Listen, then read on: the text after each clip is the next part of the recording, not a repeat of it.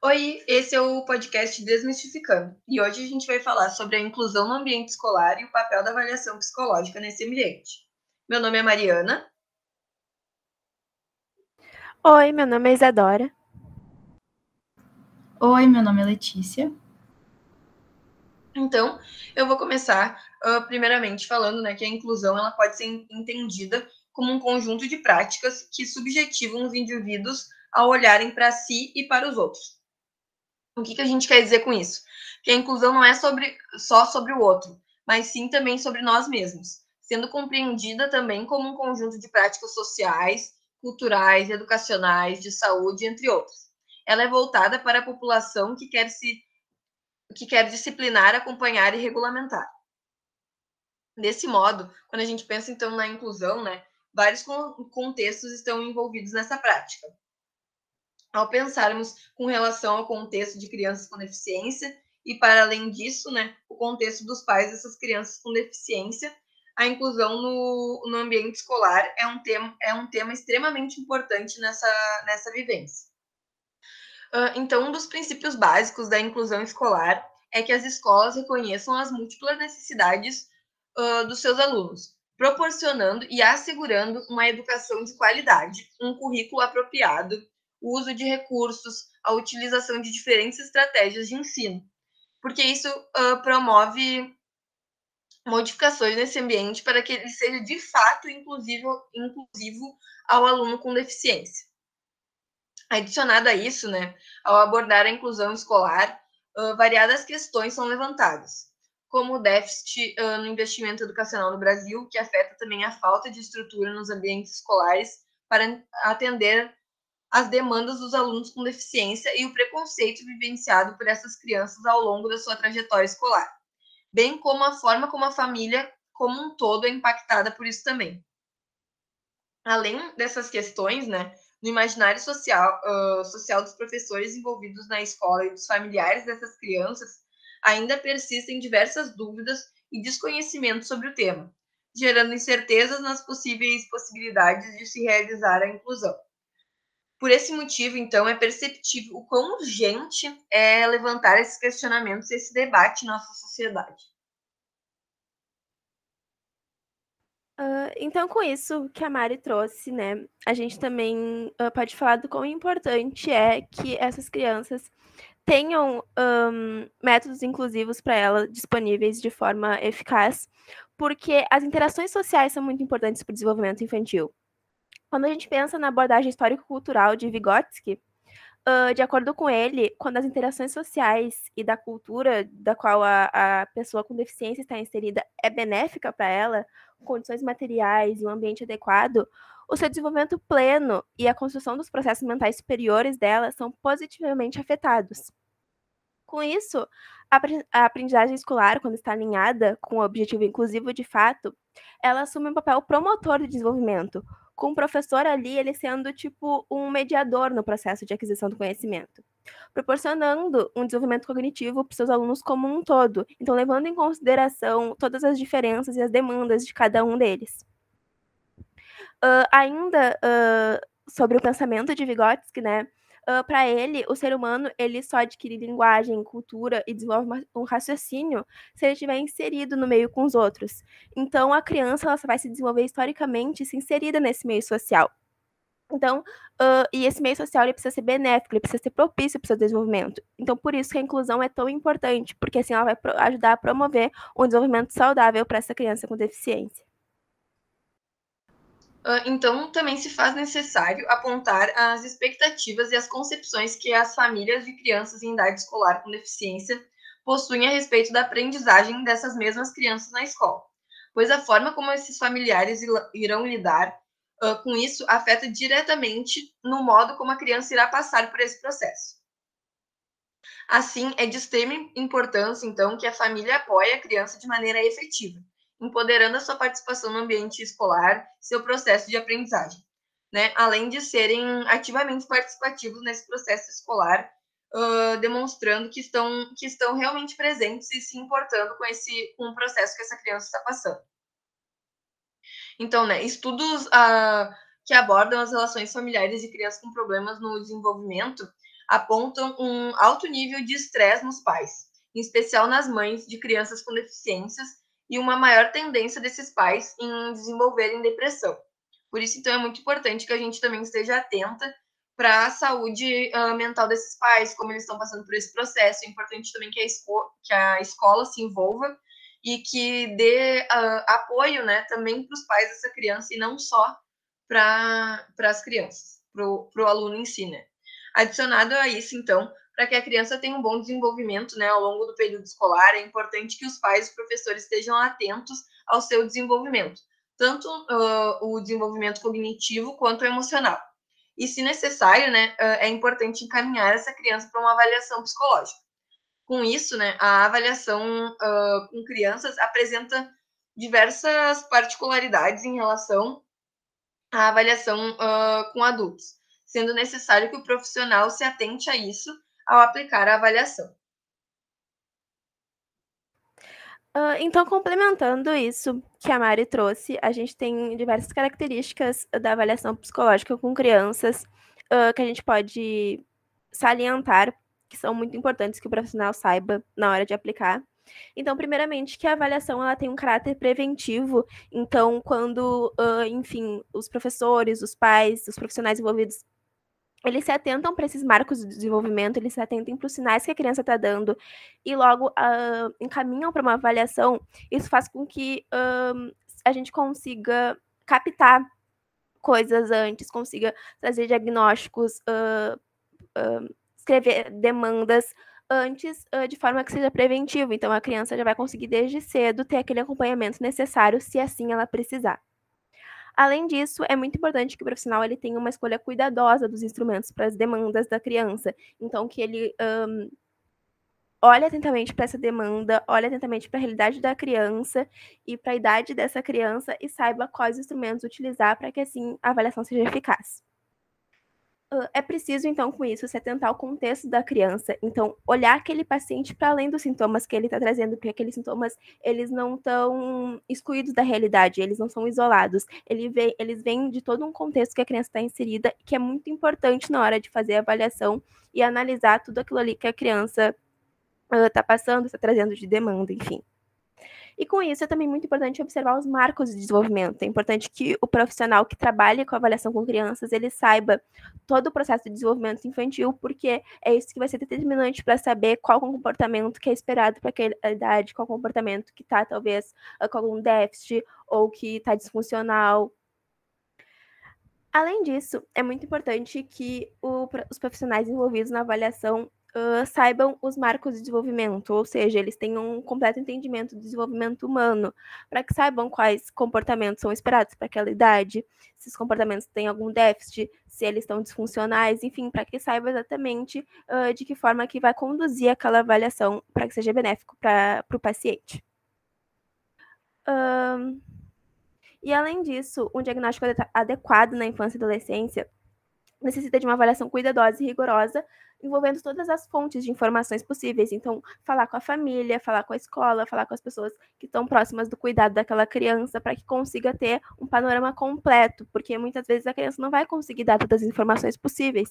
Então, é preciso que o profissional ele se atente uh, para todo esse contexto em volta dela, para que consiga as informações possíveis uh, para essa avaliação. E também é muito importante que o profissional saiba que é preciso individualizar aquele planejamento terapêutico.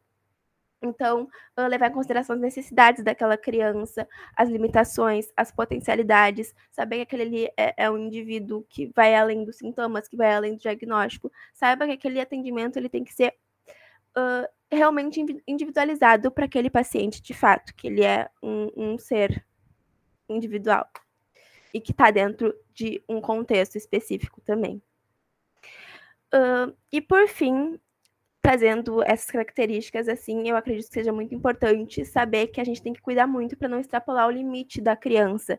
Então, uh, quando estiver aplicando a avaliação, saber que uh, saber ver quando a criança está quando a criança está cansada, se ela não está colaborando, se a gente vê que ela está talvez precisando de um tempo, na minha experiência de estágio básico 1, eu estou fazendo no Hospital Materno Infantil Presidente Vargas e eu estou observando, enfim, os. Estou observando o estágio básico 3, onde se realiza atendimentos psicodiagnósticos com as crianças de lá. E as estagiárias responsáveis pelos atendimentos, elas sempre fa falam o quanto é importante que a gente não extrapole esse tempo da criança. Então, se um instrumento, por exemplo, ele tem uma hora de aplicação, mas a gente percebe que a criança ela vai precisar de mais tempo, não tem nenhum problema um, aumentar um pouco esse tempo, porque isso vai ser preciso para que a avaliação ela consiga ter toda a sua plenitude, ela consiga ter toda essa eficácia, uh, uh, enfim, colocada né, nessa avaliação. Então, é muito importante que a gente saiba os limites da criança, que a gente não termine a avaliação só por terminar, e sim que ela seja feita de forma eficaz e com qualidade, para que, enfim, todas as informações sejam atendidas. Bom, uh, seguindo nesse tema, alguns dos objetivos da avaliação uh, são é, dar uma indicação ou não de tratamento, uma definição do que, que vai ser esse tratamento e identificar qual é o sofrimento psíquico daquela criança. Uh, nessa avaliação, é importante que se avalie a história passada e atual da criança.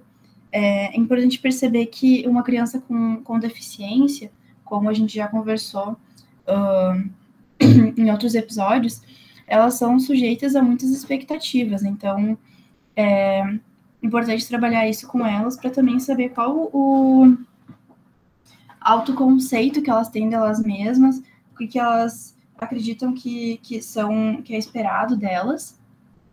Uh, dentro dessa avaliação é preciso saber sobre o pré-natal, sobre o parto, como é que foi a como é que foi a infância, uh, e se for uma criança um pouco mais velha, como é que é a sua, como é que foi a sua puberdade, em que fase da adolescência essa criança pode estar. E, e, é importante saber muito, como a Isa já falou, sobre o desenvolvimento e os desvios. E que, em alguns contextos, as crianças podem ter passado por situações de violência, de privação, alguma situação de adversidade ou perda familiar, e que isso pode se associar a um prejuízo do desenvolvimento infantil. E, e quando essas dificuldades elas acontecem, de numa fase tão precoce, alguma, as falhas podem ser mais graves no desenvolvimento da criança. Então, como eu já disse, o contexto da criança é muito importante e é preciso pensar como essa criança ainda está em desenvolvimento, a avaliação é algo provisório. Essa avaliação ela não define como essa criança vai ser no resto da sua vida. Alguns cuidados que são importantes de ter na avaliação, assim como a Isa já falou, é que não é recomendado que ela seja uma avaliação online, uh, por, por, vários motivos, né? A, atenção da criança pode, pode se tornar mais difícil, pode tipo, ter interferência de outras pessoas. Uh, os testes eles devem ser validados, né? Devem contar no SATEPS, que é o sistema uh, para encontrar testes já validados e adequados para o uso do psicólogo. Eles devem ser validados lá. Uh, a escolha dos testes ela deve ter base nas hipóteses que foram geradas durante os passos iniciais, então aquelas entrevistas obs ou observações, uh, conforme a demanda que foi dada ao psicólogo. Então a escolha do teste deve vir daí.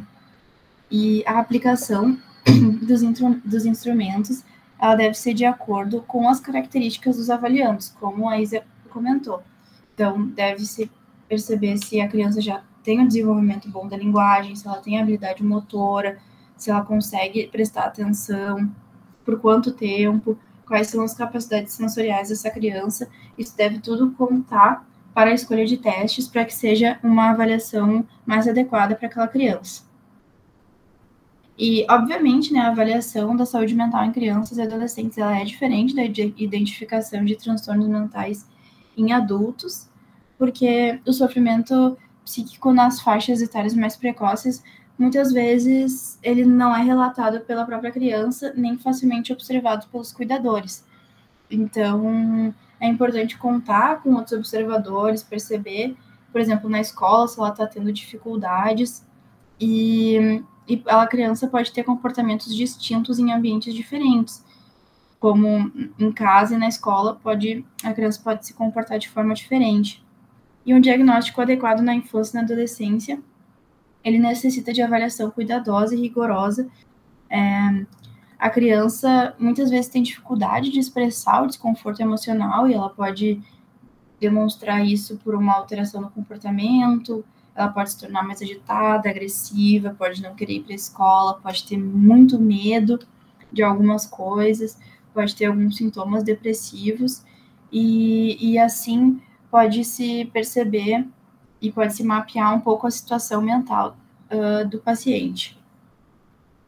Uh, as alterações elas podem se tornar facilmente observáveis, como em comportamentos uh, agressivos ou disruptivos, ou elas podem não ser observáveis facilmente. Isso e como medos, tristezas, obsessões que a criança pode não falar. Por isso que é necessário prestar muita atenção. É importante identificar isso precocemente,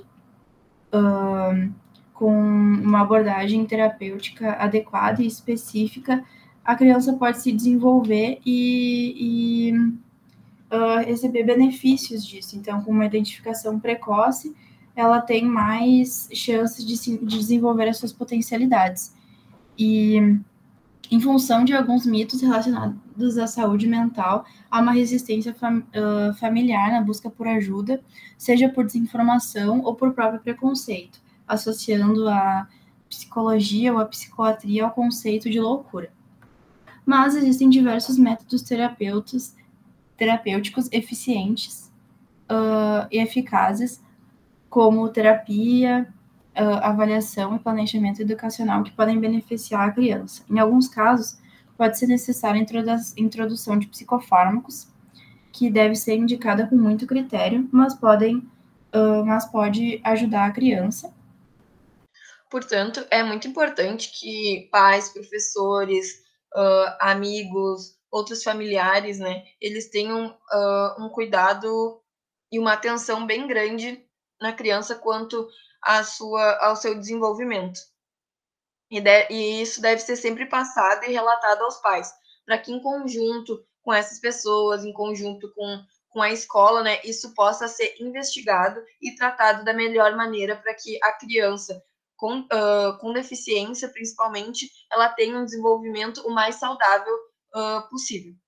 Uh, a gente queria então agradecer a, aos ouvintes e dizer para vocês nos acompanharem, porque ainda haverão mais alguns episódios no nosso podcast.